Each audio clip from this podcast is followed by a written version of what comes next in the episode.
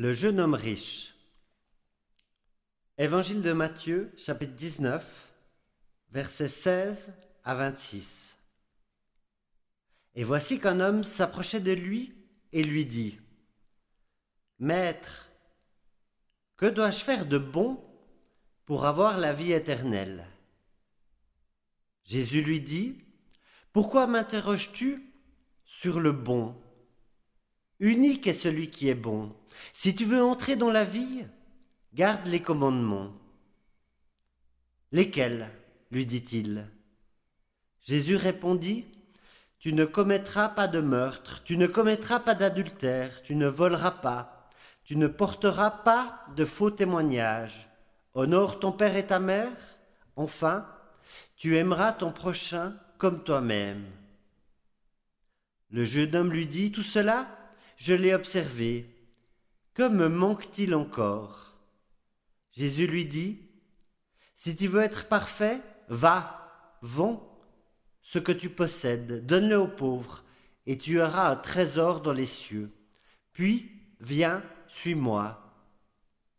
À cette parole, le jeune homme s'en alla tout triste, car il avait de grands biens. Et Jésus dit à ses disciples, en vérité, je vous le déclare, un riche entrera difficilement dans le royaume des cieux.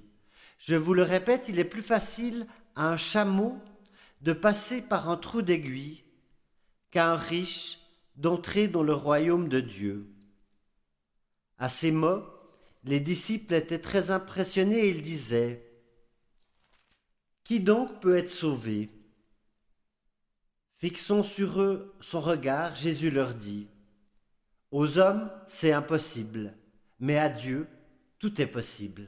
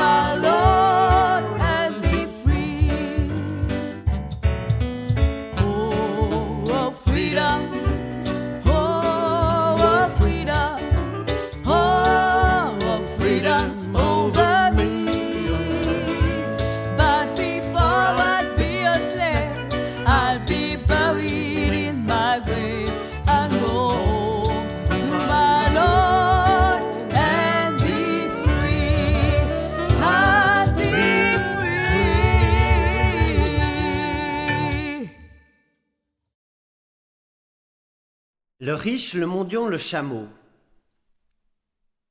En réfléchissant à cette histoire du jeune homme riche, j'ai choisi de m'intéresser plus particulièrement à trois protagonistes de cette histoire. Le premier, et le plus important, est évidemment le jeune homme riche. Le deuxième, plus surprenant, c'est le personnage du chameau. Et le troisième, c'est un personnage fictif ou implicite, l'antithèse du riche, à savoir le pauvre. Et plus précisément, je vais l'appeler le mendiant. Évidemment, la plus grande partie de cette prédication se focalisera sur ce jeune homme riche. Mais nous retrouverons dans la conclusion le mendiant et le chameau. Et vous verrez que peut-être mon hypothèse est surprenante. À mon avis, celui qui est le plus proche de Dieu, ce n'est évidemment pas le jeune homme riche, ce n'est pas non plus le mendiant, mais c'est bien le chameau. Enfin, n'oublions pas encore un dernier protagoniste de cette histoire, l'être humain, c'est-à-dire moi, vous, chaque femme ou homme. Voilà les quatre personnages essentiels de cette histoire.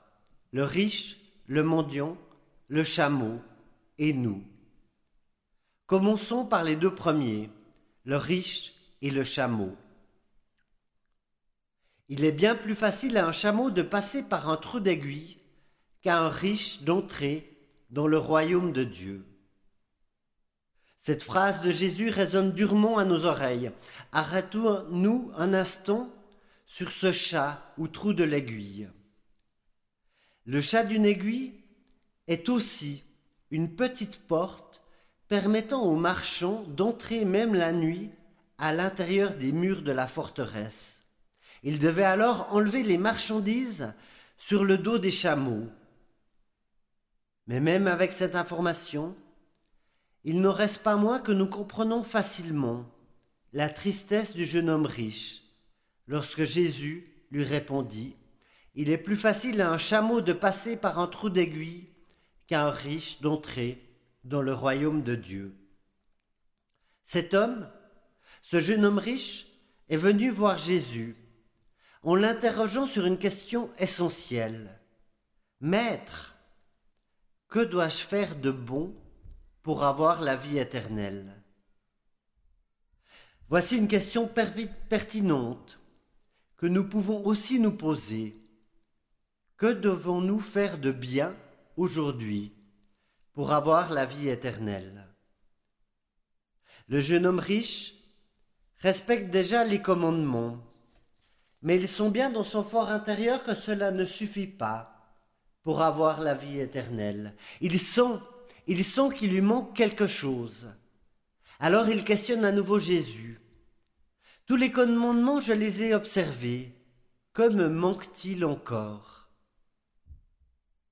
Et c'est là que pour lui la catastrophe arrive, lorsque Jésus lui répond Si tu veux être parfait, va, vends tout ce que tu possèdes, donne-le aux pauvres, et tu auras un trésor dans les cieux. Puis, viens, suis-moi. L'homme s'en alla tout triste car il avait de grands biens. Et Jésus annonça cette métaphore à ses disciples. Il est plus facile à un chameau de passer par un trou d'aiguille qu'à un riche d'entrer dans le royaume de Dieu.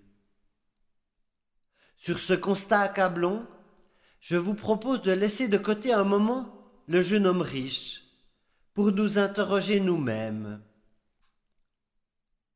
Que devons-nous faire de bon pour avoir la vie éternelle? La réponse de Jésus heurte frontalement notre vie. Si nous voulions l'appliquer à la lettre, il faudrait se séparer de tous nos biens et suivre Jésus. Si nous voulons prendre au sérieux la parole de Jésus, il faudrait nous dépouiller complètement pour le suivre. Je ne sais pas pour vous, mais ce n'est pas exactement ce que moi je fais.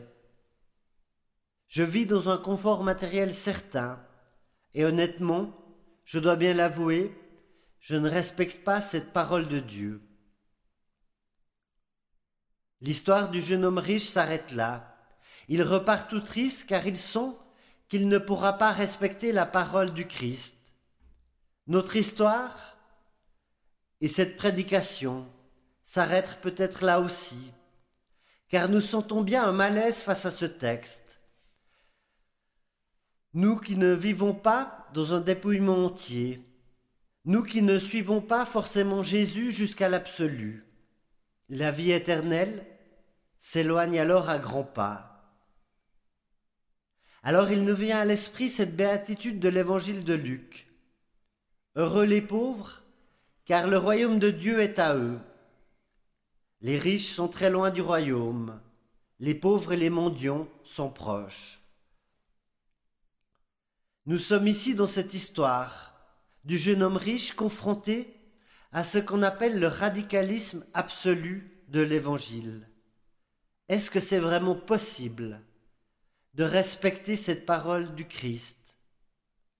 Est-ce que cette parole de Dieu n'est pas trop lourde pour nos frêles épaules? Va, vends tout ce que tu as.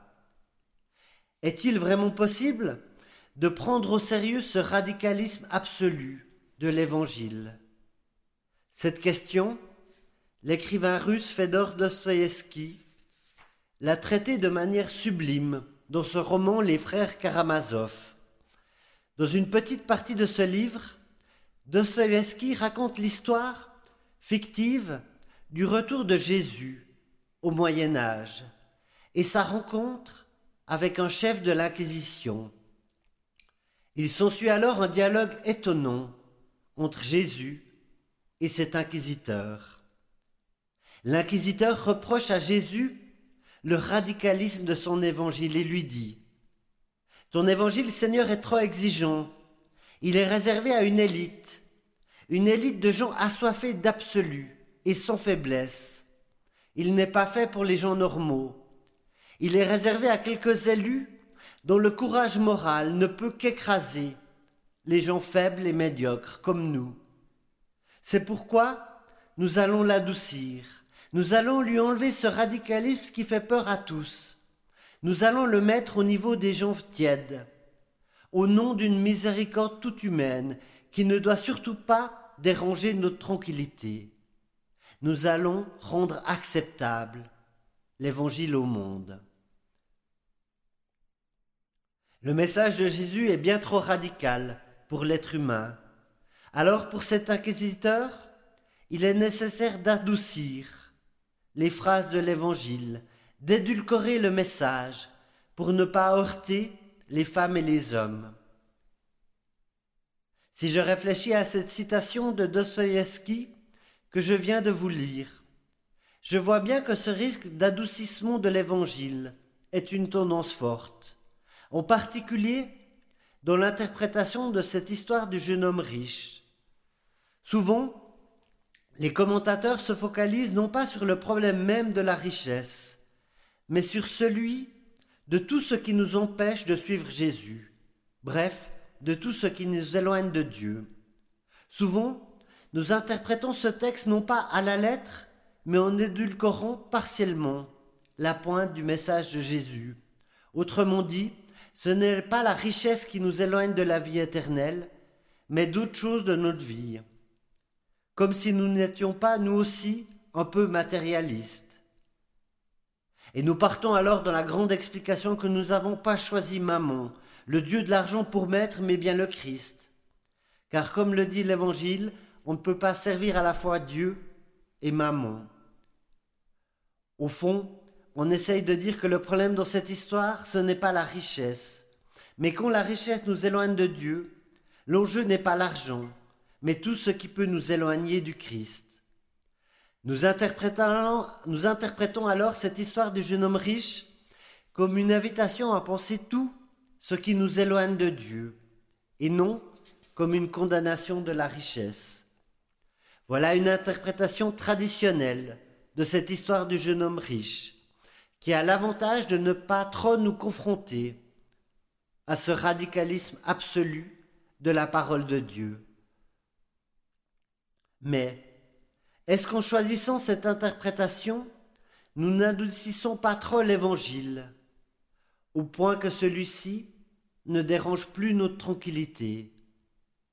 Est-ce que cette interprétation n'est pas un compromis qui nous conduit à la compromission? Avant de répondre à cette question, arrêtons-nous encore un instant sur le texte biblique. J'aimerais ajouter deux remarques.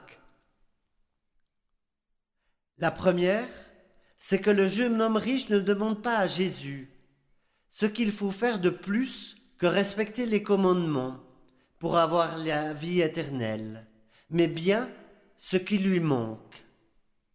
Il y a là un renversement intéressant entre ce qu'il manque et la réponse de Jésus lui disant d'abandonner tous ses biens et le suivre. Renversement intéressant entre le manque et le surplus.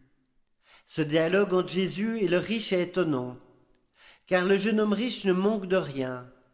Au contraire, c'est ce qu'il a en trop qui l'empêche d'accéder à la vie éternelle. Deuxième remarque, les disciples, eux, ont abandonné tous leurs biens, toute leur richesse pour suivre Jésus. Ainsi, ils ont respecté à la lettre l'injonction de Jésus à ce jeune homme riche. Si tu veux être parfait, va, vends tout ce que tu possèdes, donne-le aux pauvres, et tu auras un trésor dans les cieux, puis viens, suis-moi. Pourtant, et c'est là que le texte est étonnant, les disciples se posent la même question que le jeune homme riche. Qui peut être sauvé? La fortune du jeune homme riche est évidemment un obstacle majeur à la vie éternelle. Mais de manière surprenante, Jésus annonce à ses propres disciples, ceux-là même qui ont tout abandonné, toute leur richesse pour leur suivre, que la vie éternelle ne leur est pas non plus garantie. Que devons-nous faire pour avoir la vie éternelle? Que devons-nous faire pour avoir la vie éternelle face à cette radicalité de la parole de Dieu? Que dois-je faire pour avoir la vie éternelle?